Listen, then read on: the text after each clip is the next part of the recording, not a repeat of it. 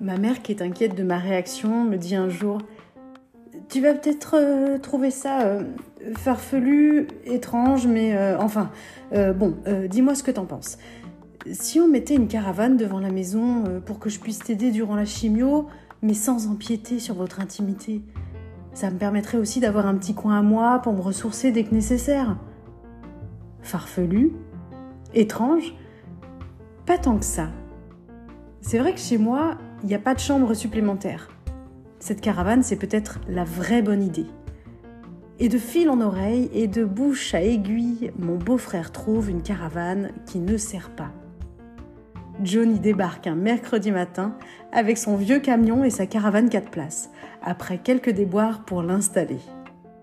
Johnny, c'est un mec qui gère un parc d'attractions gonflables et qui a une caravane pour loger sa belle-mère l'été quand elle vient l'aider à faire des barbes à papa on ne se connaît ni d'Evangélie ni d'Adam, et pourtant, Johnny est là, devant chez moi, à galérer pendant deux heures pour installer sa caravane chez moi. Touché en plein cœur, je me dis que c'est magique cette solidarité qui existe encore. Johnny a allumé le feu de mon cœur, et rien que pour ça, je n'oublierai pas son nom.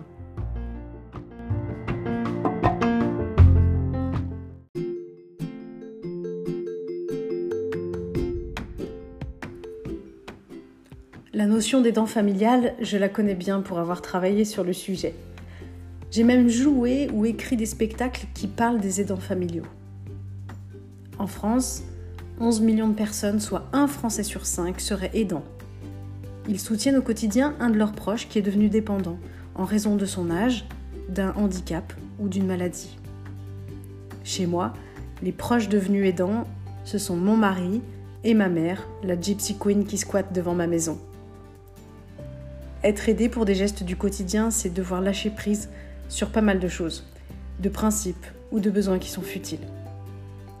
Si tu aimes manger tes pâtes avec un filet d'huile d'olive et que ton mec met du beurre, tu fermes ta gueule, parce que toi, t'es avaché sur le canapé, à demi consciente, et que t'as même pas la force de parler pour évoquer une quelconque préférence.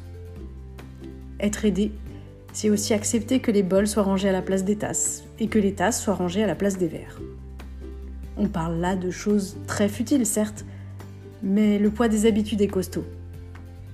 Être aidé, c'est aussi se dévoiler dans sa plus grande fragilité, au moment où on est le plus fatigué, mal en point, irrité, désagréable, désorienté. Il s'agit là pour les dents d'accepter cet état et de trouver un juste équilibre entre prendre sur soi pour éviter de grignoter le moral du malade et ne pas se laisser marcher dessus. Être présent mais pas trop. Aider mais pas trop. Soutenir mais pas trop. Laisser vivre mais pas trop. Oser dire mais pas trop. Être aidant, c'est un gros tas de pas trop. Être aidé, c'est aussi rogner sur ses principes. Accepter que ton mec revienne avec des œufs industriels quand toi tu préfères acheter ceux de poules élevées en plein air. Et si tu as le malheur de lui faire la remarque quand il rentre des courses, après une journée de travail, avec les deux enfants qui hurlent sous ses bras, tu culpabilises 10 secondes après. Parce que tu te rends compte que c'est pas drôle non plus de tout gérer pendant que maman se traîne au milieu des plaids et des coussins sur le canapé. Être aidé, c'est tolérer d'avoir du monde en permanence avec toi, qui cuisine pas comme toi, qui plie le linge pas comme toi, qui range pas comme toi, qui gère le frigo pas comme toi, qui gère tes enfants pas comme toi, qui voit les choses pas comme toi et qui aimerait que tu te soignes pas comme lui. Ici, on a donc un gros tas de pas comme toi. Le pas comme toi, il est facile à gérer en société de façon occasionnelle, mais un peu moins au quotidien.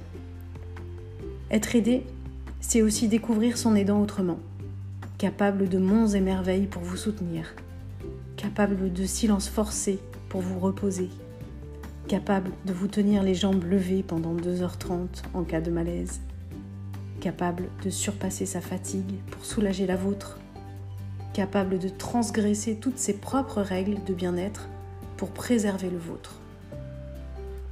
Être aidé, c'est aussi me découvrir différemment, découvrir une femme plus lente, avoir des besoins basiques, une femme qui n'a nul besoin de mille projets en cours, mais seulement d'arriver à marcher jusqu'aux toilettes.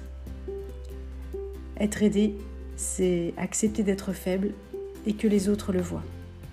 C'est accepter d'être faible et essayer de l'accepter. C'est être faible et tenter de ne pas culpabiliser. Enfin, presque pas. Música